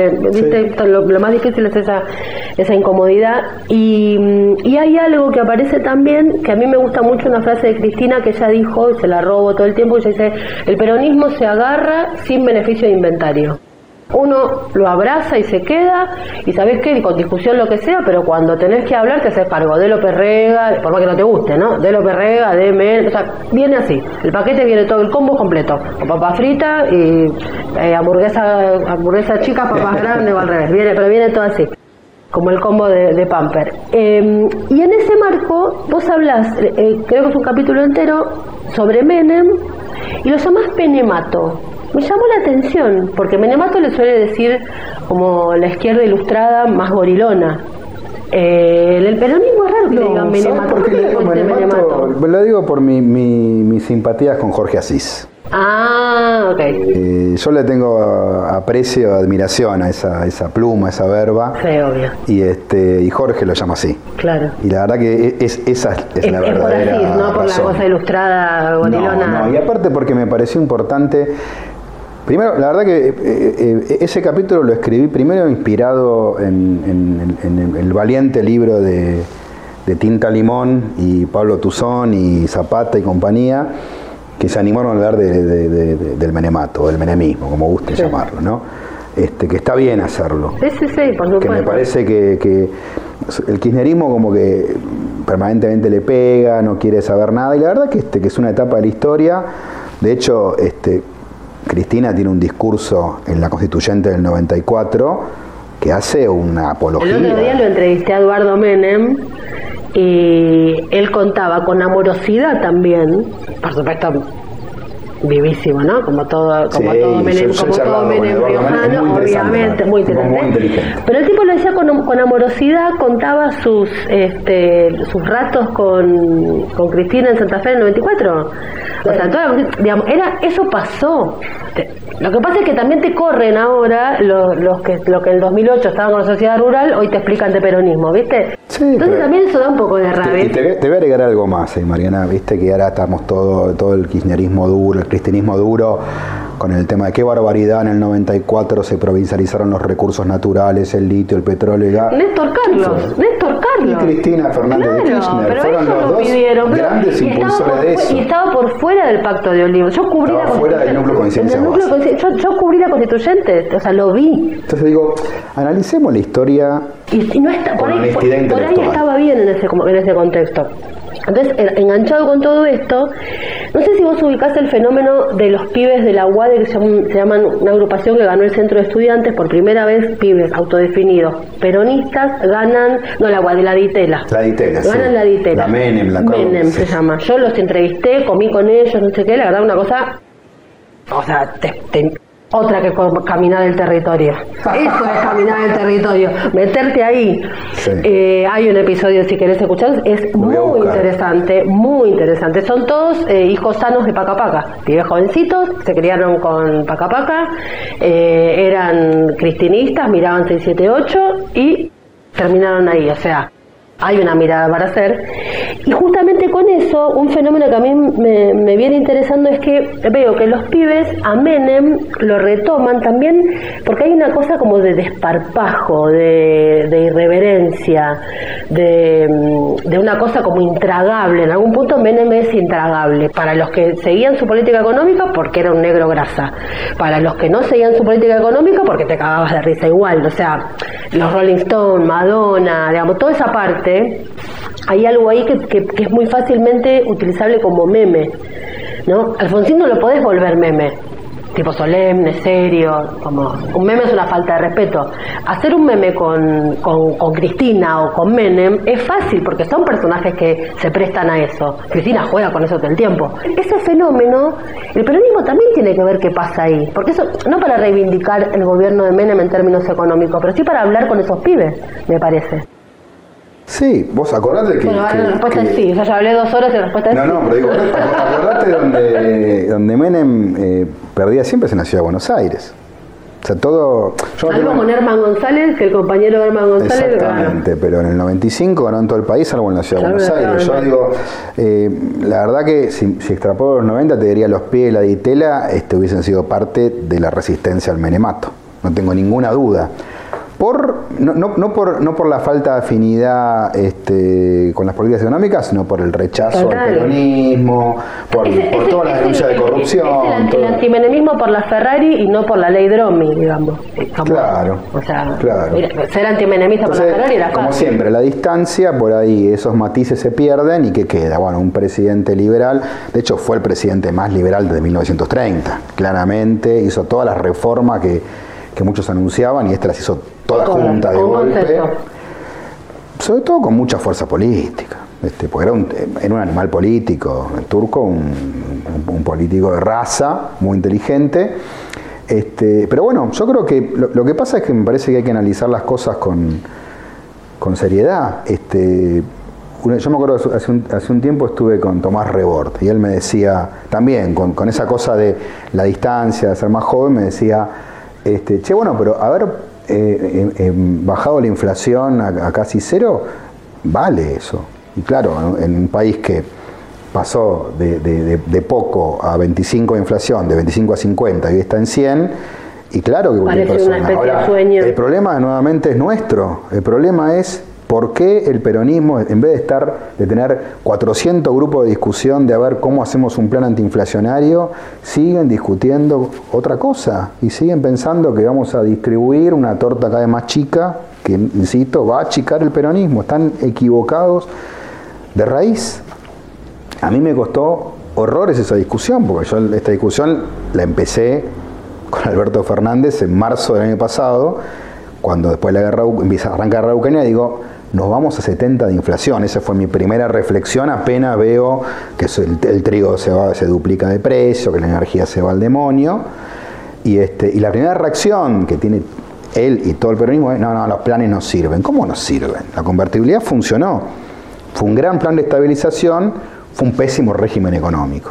También ese es otro tema. Te- algo te sale bien y te enamorás de la herramienta. Claro, claro. Es como, es como enamorarte de una, de, de una, de una llave para, para mover una tuerca, ¿no, flaco? Enamorate de que el auto funcione bien, no de la herramienta con la que sé que funcione bien. Claro, claro. Entonces digo, estas son parte de las dificultades que tenemos en Argentina y esto atraviesa toda la clase política. Pero el peronismo tiene que discutir eso. ¿Cómo le, cómo le damos a hablar, ahí, ahí sí digo, cómo le vamos a hablar a la gente en esta campaña electoral de inflación? ¿Qué le vamos a decir? No, vamos a ser más duro con los monopolios. Pero digo, me voy a decir, pero tuviste un montón de tiempo diciendo, Sí, es es- es el- desde Moreno. Es un meme, porque es el que ojalá fuera, ojalá un día sea en gobierno para hacer lo que comentan que hay que hacer. digo, a ver, va- vamos a la, a la vieja frase de Einstein, si vamos a aprender siempre lo mismo, los resultados van a ser los mismos. Entonces digo, claramente el peronismo se tiene que renovar. Yo hablo en mi libro, tercera renovación. Yo no soy numerólogo, tengo un amigo numerólogo que me, me lee los números, para mí es un divertimento, eso toma muy en serio. ¿eh? Sí, sí, sí. Pero este, bueno, cada 20 años se renueva el peronismo. Se renovó en los 80 con, con Cafiero y eso terminó en una renovación que finalmente fue Menem el que encarnó eso. Este, se renovó en 2003 con Kirchner, que hizo una gran renovación y trajo mucha gente a la política de este sector y le dio al peronismo, este, la nutrió de nuevos cuadros. Creo que se acabó eso. Este, y con esto no estoy diciendo que se acabaron dirigentes, no estoy jubilando a nadie, yo no soy quien para jubilar a nadie. Digo, se acaban ideas. Hay que renovar las ideas. Cristina diciendo hay que hacer un plan, lo que está diciendo es no tengo plan. Porque, y acá cito un colega tuyo, Mariana, como dijo José Nathanson, no hay solución kirchnerista para esta crisis. No la hay, ya está demostrado. Porque si lo hubiese habido, Cristina, en lugar de estar este, pegándole a Guzmán o a mí y todo esto, hubiese dicho, no, acá está, mirá, ponelo a, no sé, a Kicillof, a Costa, al que sea, acá está el plan, y no abrazar a Sergio Massa, que no es kirchnerista, es un aliado sí. circunstancial. Entonces digo, me parece que tenemos que cerrar una etapa que, tiene muchas cosas exitosas. Yo no vuelvo a decir, si alguien no es antikirchnerista en Argentina, soy yo. Yo no tengo nada que ver con el antikirchnerismo. Soy crítico de algunas cosas, de muchas cosas, y también elogioso de otras. Ahora, creo que hay que dar vuelta una etapa, discutir seriamente un programa y hay que hacerlo rápido. Y ese programa tiene estos tres temas que acabo de decirte. Estabilización para derrotar la inflación en serio, plan productivo y plan para el mercado de trabajo que incluya todas estas nuevas formas que vos también introdujiste en la agenda. Y ese es tu mérito. Ese es tu, ese es tu gol de Bueno, acá, acá, acá, acá podemos. No, no, no, no, no vamos a, no vamos a, a- a cortar nada. Em, ahora vamos a, a- a- a- vamos a hablar de un rato de Alberto. Yo tengo la, la impresión de que va a ser. eh, el otro día salió una encuesta que. mm, y leí una nota que escribió Mariano Canal en Sentimientos Profundos, no me acuerdo cómo se llama que es la valoración, ¿viste? De los presidentes, un juego que a mí me encanta hacer, que es de la democracia para Sí. acá, cuántos puntos le pones a cada uno, y están primeros Néstor y Alfonsín. Tiene lógica, tiene toda la lógica que... Cuanto más que- lejano, más puntaje le da. no, porque la, la hipótesis de trabajo de la nota, que me parece bien, es que están considerados, de hecho me parecen que se ven como los dos que agarraron la verdadera papa caliente, los dos traumas, o sea, los dos presidentes postraumáticos. Los verdaderos dos presidentes postraumáticos. Ojo que 83 Menem agarró para la hiper, ¿eh? La hiper Está no- bien, pero así está considerado. Sí, Sí, sí, qué está sé bien. yo. Yo no, es así, yo no, no estoy discutiendo. lo- Sí, apareció sí. así, apareció así, me, tiene- le encuentro lógica, aunque pueda o no estar eh, de acuerdo. El discurso de Cristina del video de Cristina de cuando eh, propone a, cuando le ha pedido a Alberto Fernández. Yo esto lo casi transcribo párrafos en el libro de este video. Sí, claro. Amo este video. A mí también me encanta. Yo lo, lo, suscribo todo. Todo. Lo que no entiendo por qué ella cambió. Bueno. Después de haber sido dos veces presidenta de este país, su primera mujer electa como tal y de haber ocupado distintos cargos legislativos, siempre por voluntad popular expresada en las urnas, sigo más convencida que nunca que la expectativa o la ambición personal tienen que estar subordinadas al interés general. Ese principio siempre remanido y repetido y tantas veces incumplido del peronismo de primero la patria, después el movimiento y por último los hombres, bueno, creo que es hora de hacerlo realidad de una buena vez por todas. No tengo dudas, la situación del pueblo y del país es dramática. Y esta fórmula que proponemos, estoy convencida que es la que mejor expresa lo que en este momento en la Argentina se necesita para convocar a los más amplios sectores sociales y políticos, y económicos también, no solo para ganar una elección, sino para gobernar. Porque algo le tiene que quedar claro a todos y a todas. Se va a tratar de tener que gobernar una Argentina otra vez en ruinas, con un pueblo otra vez empobrecido Está claro. Entonces que la coalición que gobierne deberá ser mucho más amplia que la que haya ganado las elecciones. Estoy convencida que este es el mejor aporte que puedo hacerle a mi país. Se los dije días pasados en la sede del Partido Justicialista. Los dirigentes debemos dejar de lado las ambiciones y las vanidades personales, y yo estoy dispuesta a aportar desde el lugar que pueda ser más útil. Tal vez ese día cuando dije eso, algunos o algunas pensaron que era una de las tantas fórmulas de rigor, tan naturales, tan presentes siempre, en todo encuentro político, pero no, no es así. Tengo la certeza de que nuestro pueblo no espera palabras ni discursos huecos y vacíos, necesita gestos y hechos concretos que den certeza y seguridad a una unidad que comience a ordenarles la vida, una unidad que comience a ordenarles la vida, que con tanta perversidad este gobierno les desordenó en solo algo más de tres años. Creo, sinceramente, que este es el camino. El mundo actual, y Latinoamérica en especial, han mutado para mal en los últimos tiempos. Hoy estamos en tiempos álgidos, tiempos de disputa comercial, tecnológica, militar y política. Tenemos los argentinos y las argentinas que tener la suficiente inteligencia y visión práctica para que esta disputa por el poder mundial no nos arrastre a una mayor dependencia y pobreza. Tenemos que saber abordarla en beneficio de nuestro crecimiento como país y del bienestar de nuestro pueblo. Lo podemos hacer, lo sabemos hacer. Es más, tenemos que hacerlo. Reitero, más que ganar una elección necesitamos de hombres y mujeres que puedan gobernar una Argentina que se encuentre en una situación de endeudamiento y empobrecimiento peor que la del 2001 y que tenga la suficiente amplitud de ideas y de sectores políticos para representar con compromiso el interés nacional. Repito, para representar con compromiso el interés nacional y dar respuesta a las necesidades más urgentes de nuestro pueblo. No se trata de volver al pasado ni de repetir lo que hicimos del 2003 al 2015 y de lo que, más allá de aciertos, críticas o errores, nos sentimos muy orgullosos. Pero el mundo es distinto y nosotros también. Sabemos y saben que un país mejor no es una utopía, que, que un país mejor es posible porque ya lo vivimos, lo acariciamos y lo sentimos. Reconstruir entonces un país para todos y todas debe ser no solo nuestro sueño, sino nuestro objetivo. Los quiero mucho a todos y a todas. Cuídense mucho. Ella dice, basta de hablar del pasado, estamos orgullosos de los logros de 2003-2015, pero el mundo cambió, o sea, basta de ese discurso autorreferencial. Y lo otro que dice es, este, eh, Alberto Fernández es una persona de diálogo, de acuerdo, porque dice necesitamos tener una coalición que sea capaz de ganar las elecciones, pero que más tiene que gobernar. Y dice, la coalición de gobierno tiene que ser más amplia que la coalición que gane las elecciones. Y dice, este momento es más difícil que el del 2005 cuando Néstor pagó la deuda. O sea, eso está, yo me enam- eso sí se fue gritado como un gol. Eso sí es un gol. Esa es la, es- Y- es la manera de autocriticarse que tuvo. Y, y- y está muy bien, porque decís, perfecto, desde este lugar ella eh, eh, usa esto de trampolín para ir más alto de donde estaba. Yo lo leí así en ese momento.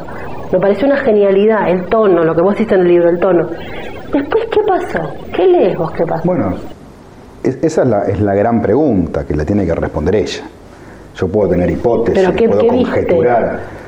Yo lo que vi es un gobierno que, que arrancó bien, donde realmente se generó un, un- un gabinete que expresó ese deseo, es decir, un gabinete económico buscando hacer algo distinto a lo que se había hecho, sin renegar, no diciendo no, totalmente distinto, algunas cosas que había que hacer distintas en cuanto al manejo macro, de la deuda, de la política productiva, la política energética, este, pero también representado obviamente, porque digo, eh, eh, el 50, 60% del presupuesto lo administra gente de la cámpora, de, asociado a Cristina. Digo, vos sumás lo que, el, el ANSES, el PAMI, el Ministerio de Interior, Energía, que lo manejaron ellos, bueno, todo eso te da un porcentaje altísimo del presupuesto.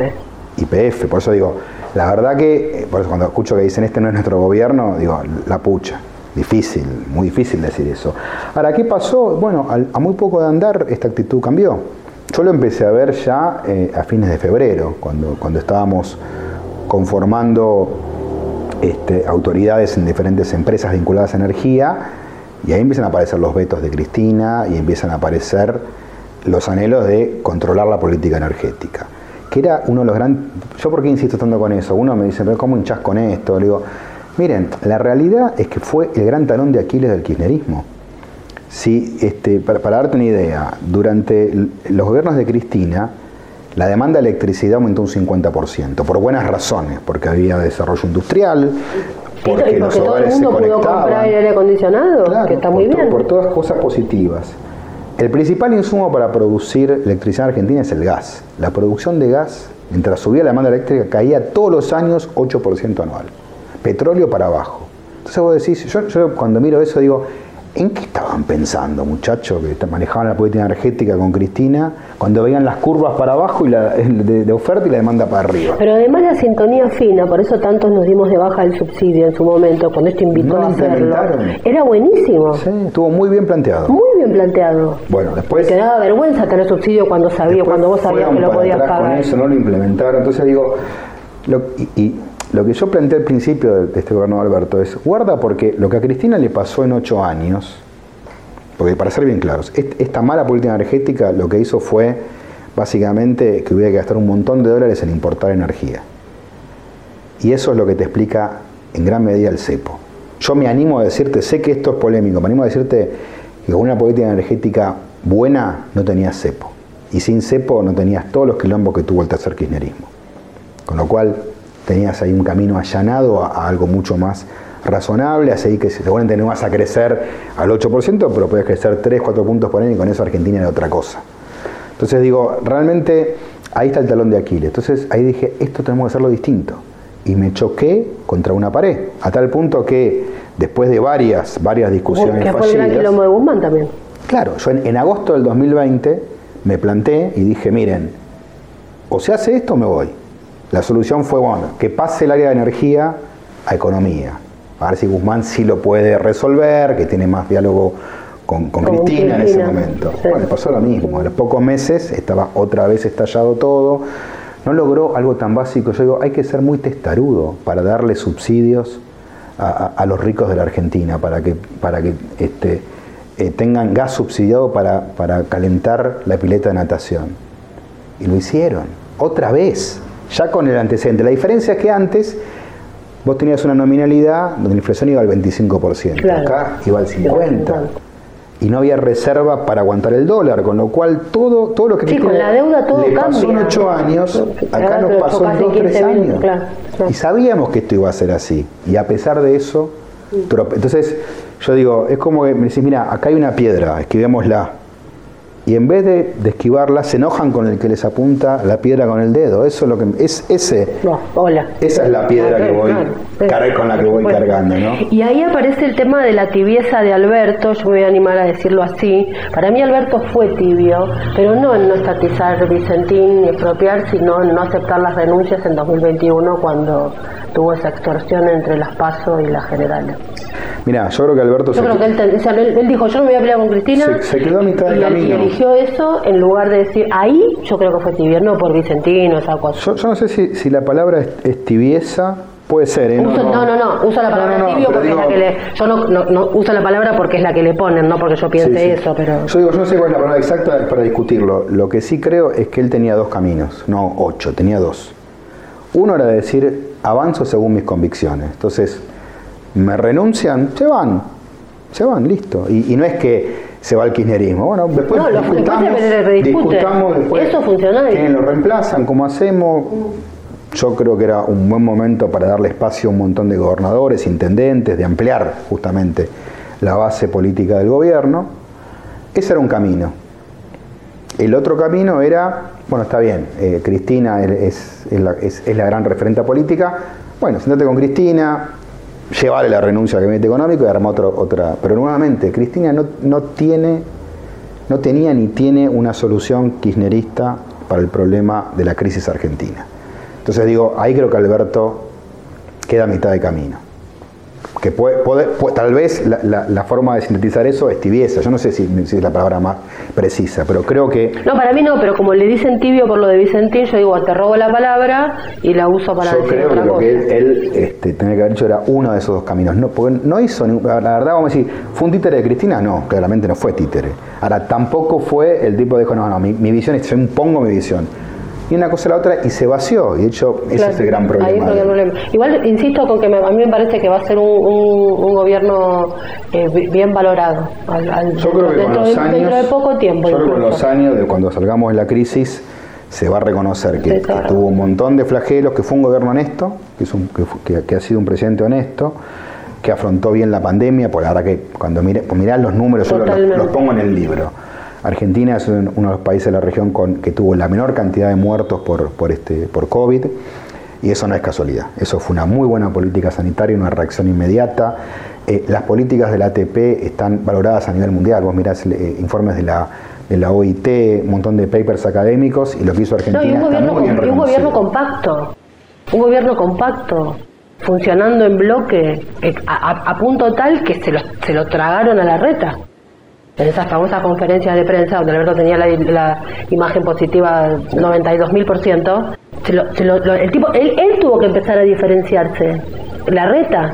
Porque se lo comía, se lo comía la, la, la- la propia, o sea, era como una maquinaria, y, y es- esos viernes de, después, bueno, vino la foto, la vacunación y todo eso, que obviamente no fue gratis. pasó a- eh, eh, fue pero- antes el problema, ¿eh? porque yo esto lo vi, lo viví adentro, Mariana, y la verdad es que había sectores, este, eh, en particular el ministro del Interior, que decía, no, mirá, Alberto, acá el problema es que eh, la reta mide bien porque se pega a vos. En cuanto, en cuanto te despegues, la reta se cae y lo forzaron a despegarse, particularmente con el tema de la coparticipación, que yo creo que era un tema importante, pero muy mal planteado. Creo que había que haberlo negociado, discutido y logrado una solución razonable y no ir eh, a los bifes en un momento tan difícil. Yo digo, hay momentos y momentos para dar las batallas y hay, hay que ver cómo las das, ¿no?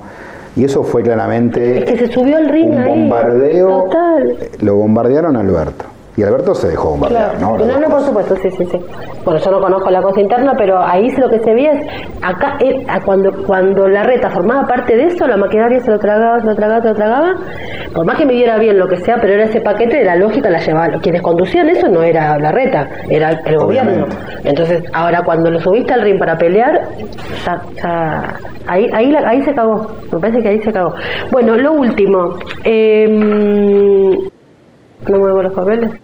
Eh, obviamente yo hago ruido y, y, y luego la hace enojar. Eh, lo último, ¿por qué hay un montón de gente mala en el mundo, en el gobierno? Eh, ¿Por qué? ¿Qué tienen en común vos y Guzmán que los odian tanto, con tanta ira y con cada vez que aparecen, bueno, lo que pasa con, y, es, como, eh, yo tengo muchos amigos este, kirchneristas, cristianistas y hablo mucho y todo eso, y es como pasan y no, porque tal sí, no, acá no, un boludo, no, no, un hijo de puta, no sé qué, y aparece tu nombre y el de Gómez no, porque, y, y viene el pergamino de puteada. Mira, para, para ser bien claro, yo creo, yo no, no, no, no coincido en ese punto porque así como hay un montón de gente que tiene un denominador común, que es ser parte de ese aparato este, del club de fans, como lo llamo, ese sector que no importa, si la jefa dice esto está bien, no se discute nada. Yo lo viví, a ver, en, la revista de mi universidad, de la UNSAM, hay un artículo que se publicó de uno que es académico y, y habla de festival de importaciones sin poner un solo dato sin un número. Explícame un académico que repite la frase de Cristina sin haber dicho, che, estará bien lo que dice o por qué lo dice. Entonces, si lo, lo dice un académico, imagínate la militancia. Entonces la jefa en, la misma, frase superávit y festival de importaciones, como decimos. en la misma oración, cosas que ponete de acuerdo. Falta de seriedad total en, en análisis este, de algo que, que es corroborable con números, ¿no? Entonces digo, me parece que hay un sector que tiene eso, hay, eh, así como pasa eso, te digo que hay un montón de gente en el peronismo, fuera del peronismo, que tiene otra visión. A mí en la calle me va bien. No, no, digo, no, no, no, no, no, yo me refiero, no, no, no, creo que también le va bien. Yo me refiero a, ese espacio, al espacio más, Porque me parece que ese es, un, ese es un espacio. ¿Sabes por qué me llama la atención? Porque Cristina, uno le puede criticar millones de cosas, de hecho lo hacemos, pero ella, a las personas que le discuten con, con entidad y sin obsecuencia y sin maltrato y qué sé yo, ella respeta eso se enoja, pero no es una mina que le moleste. el, propio cristianismo, si tomara eso mismo, al contrario, serían personas que me parece que propondrían una mejor discusión. Yo creo que a Cristina hay que tenerle respeto, se merece respeto, lo que no hay que tenerle miedo. Claro. Y a mí me parece que hay un sector que tiene esta idea del aguante, el otro día veía eh, Cristina es amor, que, tiene otra visión. Entonces, es un club de fans eso, no es una militancia política en el sentido que la conocemos, ¿no? que, es compromiso, pero que es también permanentemente una interpelación y una rebeldía respecto a, a lo que duele y a decir, miren, está pasando esto y está mal y hay que discutir determinados factores. Entonces, Obviamente, ese sector, hubo un bombardeo, Mariana, todos lo vimos. Eh, conmigo fue casi inmediato. y absurdo, ¿no? Porque encima que, me odiaran por el libro es una cosa ridícula. Hay gente que, no lo leyó. Yo me asombré porque yo Yo hablé con gente que sí lo leyó, incluso el núcleo duro, y me dijo, yo no vi ni las críticas lapidarias que se dicen, para nada, al contrario, vi un balance, coinciden unas cosas, otras no. no, tal cual. Pero la verdad es que yo creo que ese es un problema, este, me parece que, porque se parece más a una religión que a una militancia política. Y, este, y bueno, y ahí sí, donde se dice, esa militancia se, dice que este es bueno, este es malo, el que es malo, bueno, todos decimos que es malo. ¿Por qué? Bueno, porque lo dijo la jefa. Yo me revelo ante eso, me revelo. Yo no, nunca entendí la política de esa manera. Bueno, un enemigo nuevo, este, el, pero no el libro. Yo la verdad te lo digo con toda franqueza, eh, creo que este, eh, eh, creo y espero que este libro despierte debates. Yo no lo hice por una cuestión de ambición personal, lo hice porque estoy convencido de esto y, este, y creo de verdad que primero la patria, segundo el movimiento y mi interés personal va en tercer lugar, claro. Entonces digo, esto hay que discutirlo abiertamente. Si lo capitaliza otro, bienvenida sea. Pero lo que no podemos es pensar que vamos a ser una fuerza que exprese al pueblo y que pueda construir poder diciendo lo mismo y no dando los debates que hay que dar de verdad, como, como acabo de decir, como la inflación, como el empleo del siglo XXI y como la producción del siglo XXI. Fue una realización de la Patriada Producciones.